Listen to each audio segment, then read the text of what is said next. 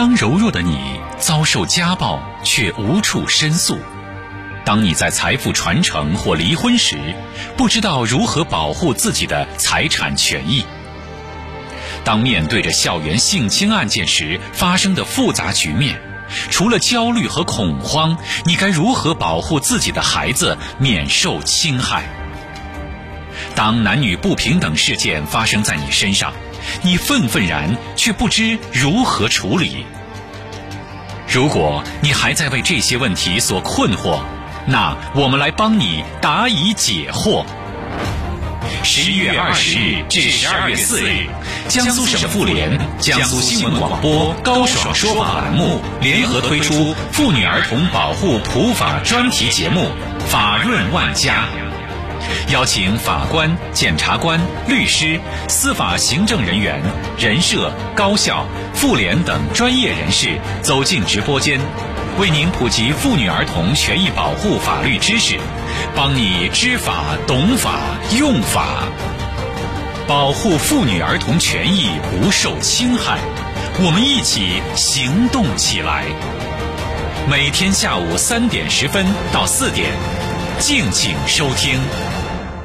半年广告以后，欢迎回来，欢迎您继续锁定江苏新闻广播高爽说法节目，我是主持人高爽，继续在直播室向您问好。啊，今天是十二月四号，是宪法日。其实从十一月二十号到十二月四号啊，啊，江苏省妇联、江苏新闻广播高爽说法栏目呢，联合推出的妇女儿童保护的普法专题节目《法润万家》，就是为了这个宪法日的普法宣传而展开的。啊，今天也是《法润万家》的最后一期节目，我们今天呢，给大家来讲一讲就业歧视。啊，随着这个就业压力的增大，找工作是越来越难。找工作的时候都会遇到什么学历、性别啊、颜值等等方面的歧视，像河南人不招啊，女性不要，非九八五或者是二幺幺不录等等，屡屡碰壁。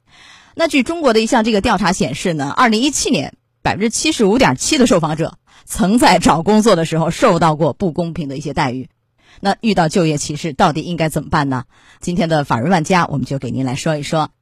邀请到的嘉宾是南京大学法学院的院长助理、江苏国泰新华律师事务所律师许立民。许律师您好，您好。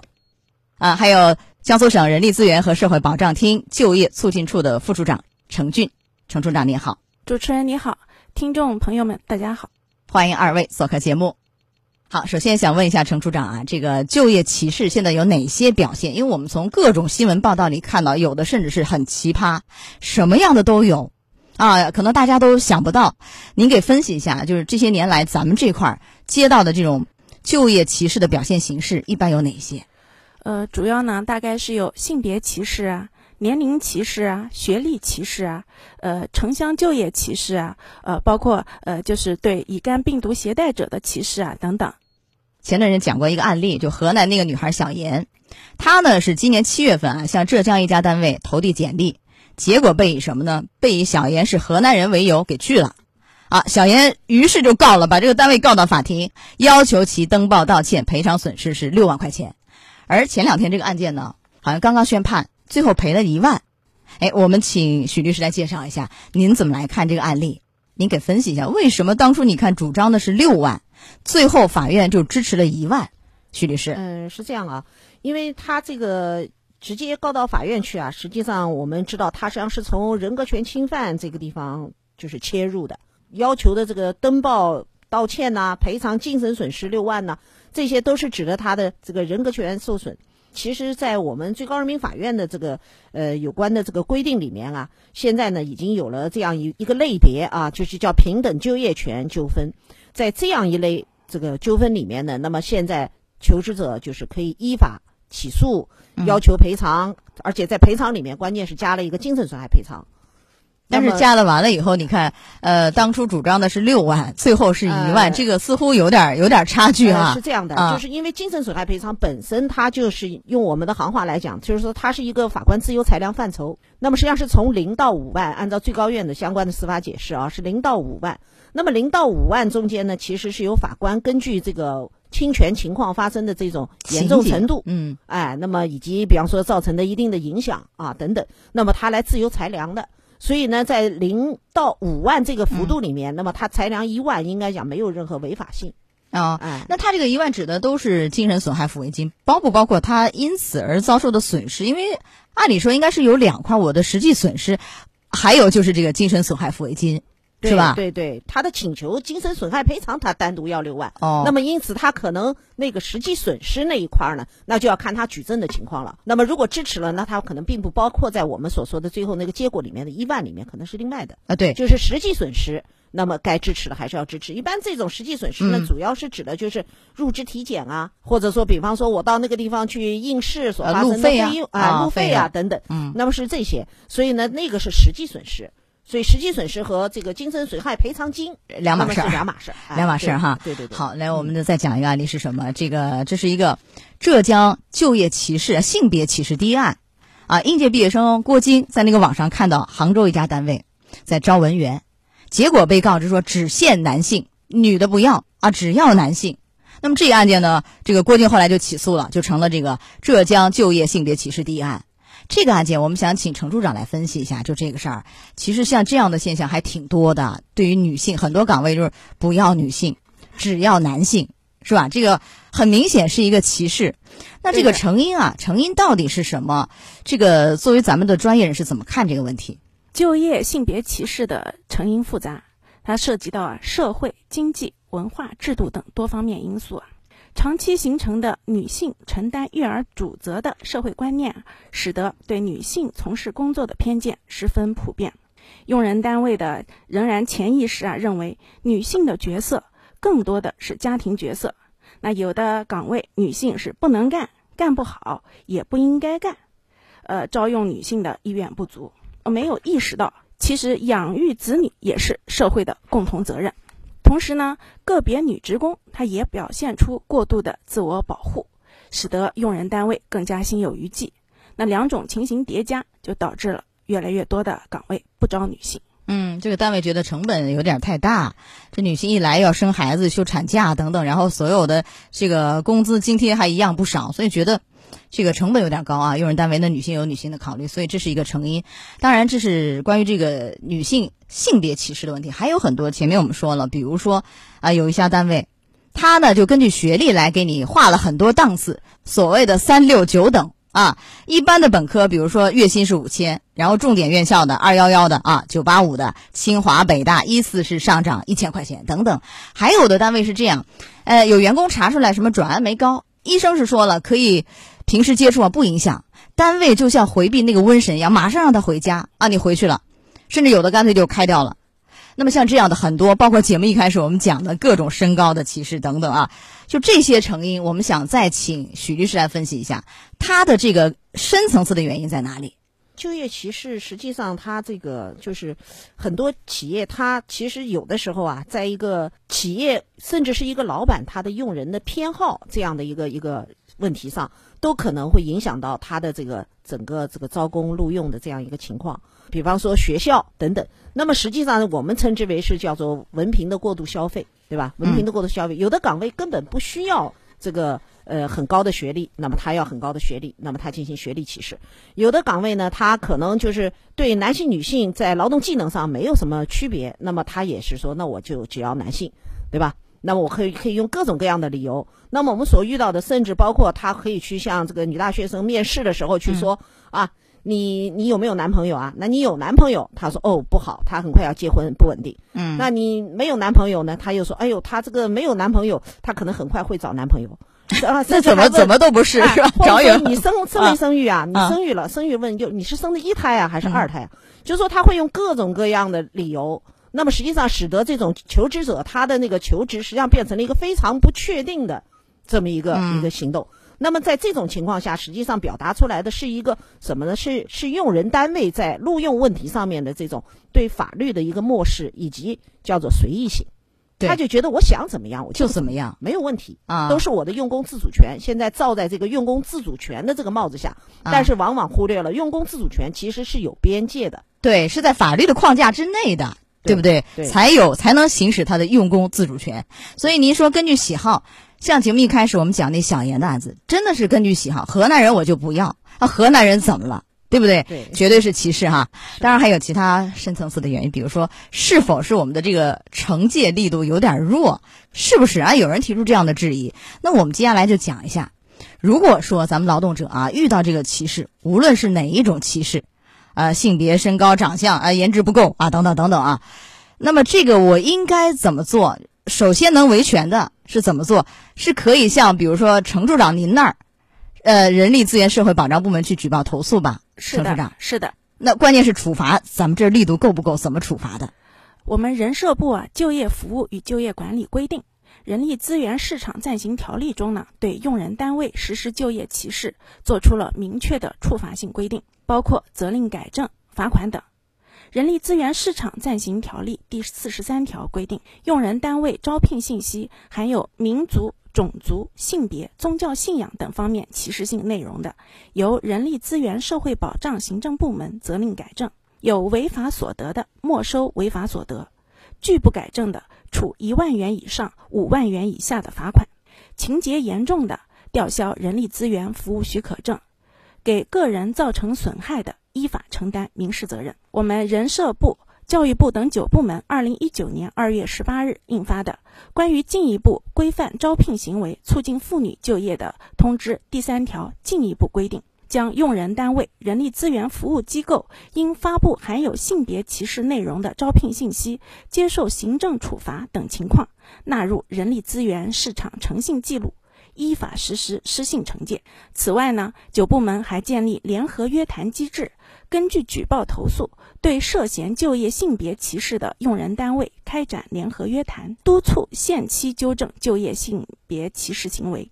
被约谈单位拒不接受约谈或者约谈后拒不改正的，依法进行查处，并通过媒体向社会曝光。五万元以下的一个罚款，然后呢约谈，呃，严重的可以吊销这个许可证、服务许可证，还有就是惩戒、信用惩戒。二位觉得这个力度目前来看，嗯，怎么样评价？我觉得惩戒的力度啊，其实你很难用数据去说，就是说嗯什么样的数据才是一个足够的让企业或者用人单位感到疼的这么一个界限。但是呢，我觉得有一点啊，就是说，一旦发生惩戒，要向社会要曝光。曝光的目的是什么？是让大家知道这样做是不行的，这样做是碰了法律边界的。所以倒不一定是说我现在一定要把五万元拉到十万元，嗯，不是这个概念。因为你要是往上拉，因为企业也是有大有小，是的对吧？所以嗯不能够说我们就指望着一条线，嗯能够把所有的问题都解决掉，而是说我们要通过不断的向社会曝光这个类似的这样的事件的处理结果，让大家知道这根线不能去碰。对，而且通过方方面面这个信用惩戒等等一起多方面措施啊，多管方齐下多管齐下，好，这是一个。所以我们的这个劳动者在遇到就业的各种歧视的时候，可以马上向我们的行政主管部门，比如说人力资源和社会保障部举报投诉去反映，这是一条路。还有，然后就到了法院了吧？就这条路投诉，万一万一没解决，还可以到法院起诉。那这个起诉，因为原来呢，像这个歧视、就业歧视这一块儿。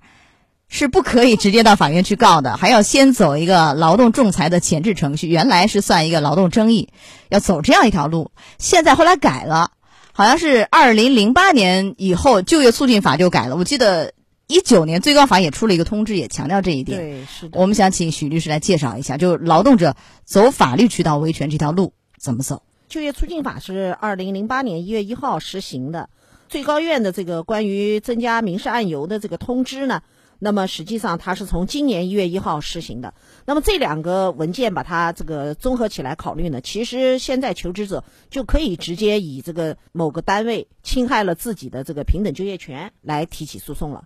那么这样提起诉讼以后呢，那么实际上就直接就进入法院的一个这个审理程序。法院是作为一个侵权案件来审理的，可以去主张实际损失，那么也可以去主张精神损害赔偿。对。那么精神损害赔偿的这个幅度呢，按照最高院关于 确定这个精神损害赔偿一个专门的解释呢，对。就是零到五五万。万元，哎，这样啊一个幅度啊，让法院来自由裁量。是。哎，他这个也是江苏省也是五万，他参照那个伤残等级来的，但这个其实有法官的自由裁量，有一个自由新政的过程啊啊，大概是这两块儿，所以可以起诉去主张。好，就我们要谈一下是什么，就是法律这一块儿，因为你看劳动法当中提到了禁止就业歧视，包括民族歧视、种族歧视啊、性别歧视、宗教歧视四种。后来呢，就业促进法提到了也是这四种，后面多了一个等字。所以就是有一些业内人士也好，就是老百姓也好，可能不太能把握哪一些算是在这个就业歧视里头的，它一个等涵不涵盖？这个定义啊，就这个就业歧视好像似乎是没有一个明确的法律定义，而很多的一些法规呢是零散的，就是在我们的一些法规或规章里头也没有这个反就业歧视法就这一块儿。这个法律的现状啊，徐律师，您能不能给我们分析一下？是咱这块儿还需要去完善吗？比如说出台相应的这个反就业歧视法？是这样啊，今天是宪法日。就是这个就业歧视这样一个问题，其实我们要去看一看我们的宪法，可以看到我们的国家是保障男女平等的。那么，而且呢，男女平等的这个情况下呢，他也讲到，就是说你所有的人的那个劳动就业劳动的权利也是得到国家宪法的保障的。谈论的这个话题，它的位阶是非常高的，是有宪法作为我们最有力的这样一个保障的，哎，就是支撑的。那么，在这个支撑下，才会衍生出其他许多许多的法律。从九五年的劳动法到二零零八年的这样一个就业促进法，其实它只是用列举的方式，嗯，那么提出来就针对哪些这个比较显见的就业歧视，那么进行了规定。但是它就是说，不是说包括现在我们随着社会发展，那么遇到新的更多的哎，更多的这种歧视的形式。那么所以呢，从这个意义上面来讲呢，我认为啊，就是就业促进法它那个等字是将来我们去把现在。要去反对的那些具体的就业歧视的形式，要把它装进去。谁来装？那么应该讲谁立法谁装。也就换句话来讲，把它细化的，哎，对，就是你就业促进法是哪一个？是全国人大立法还是全国人大常委会立法？那么由他来进行立法的解释。这个等的范围到底有多大？比方说，就以性别歧视为例，其实我们的妇女权益保障法，那么包括我们江苏省的妇女权益保障条例等等，都对这个。呃，性别歧视做出了相关的这个具体的这个规定。其实核心其实就是要保障妇女的这样一个平等的劳动权利。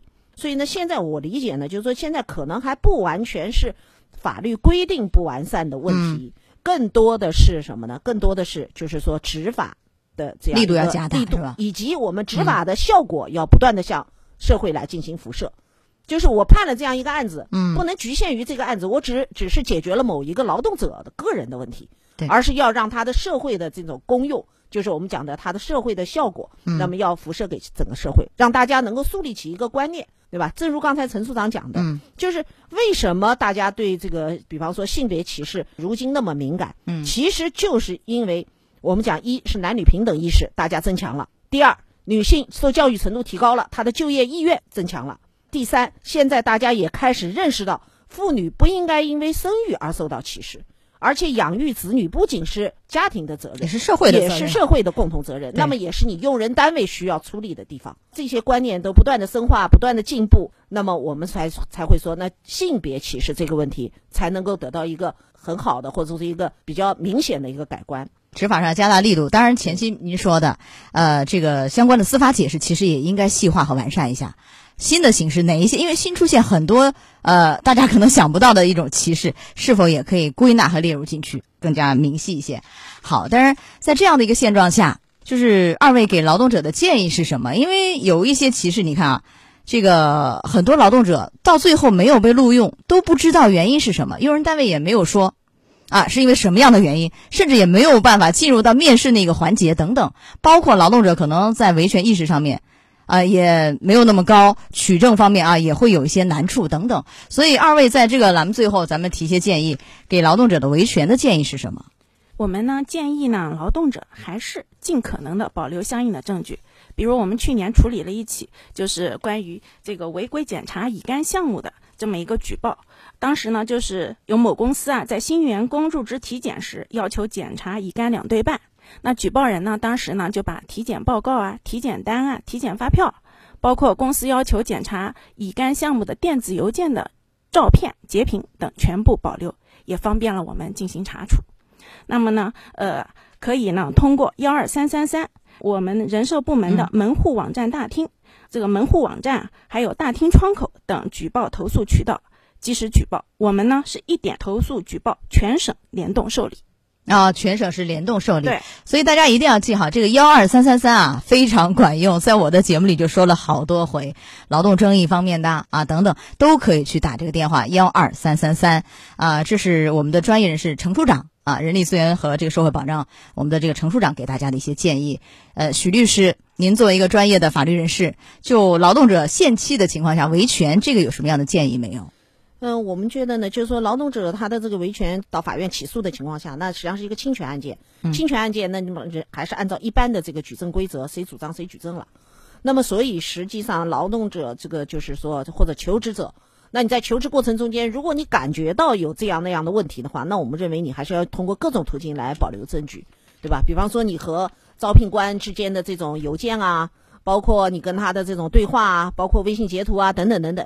都是要去把它及时保留下来。这种情况下呢，你将来到法院去打官司，那么实际上才能够有效的证明自己是被侵权的，法院才有可能来支持自己的这个诉请。至于说给有关部门的建议，我们认为就是说，一方面加强宣传，第二方面呢，就是说什么呢？我们的司法部门我也要加强宣传。宣传什么？它不是宣传法律本身条文的本身，它是宣传执法的效果。对，哎，这是您今天节目当中反复强调，这个很重要。对对对，就就你如果只有一个条文，那么是一个文本上的法律，文本上的法律和现实它永远有距离，而司法工作、司法活动它本身是弥补这两者之间的一个距离的一个有效的手段，所以我们认为这个更需要宣传。是的，说的非常好啊，呃，就业是民生之本，要消除歧视，遇到就业这个歧视就应该是像这个。呃，老鼠过街，人人喊打一样，这样慢慢的，我们的大环境才会好。啊，到这里呢，江苏省妇联、江苏新闻广播高爽说法栏目联合推出的《法人万家》节目就全部结束了。啊，历时半个月，七档节目，我们关注了财富传承怎样去防范风险，夫妻债务如何来认定，遭遇家暴了怎么办。孩子被性侵怎么去防啊？家事当中保障权益的好办法、公正，以及今天所讲的就业歧视问题，也希望在妇女儿童权益保护问题上给大家更多的帮助。好，再次也感谢二位做客节目。好，两位再见，再见。再见。高爽说法节目收听时间：首播 FM 九十三点七，江苏新闻广播十五点十分到十六点；复播 AM 七零二。江苏新闻综合广播二十三点到二十四点，想咨询法律问题和主持人高爽互动，请下载大蓝鲸 APP，到高爽的朋友圈、节目微信公众号“高爽说法”。网络收听方式：江苏广播网三 W 点 VOJS 点 CN。智能手机下载大蓝鲸 APP 或蜻蜓、喜马拉雅等，搜索“高爽说法”，可随时收听。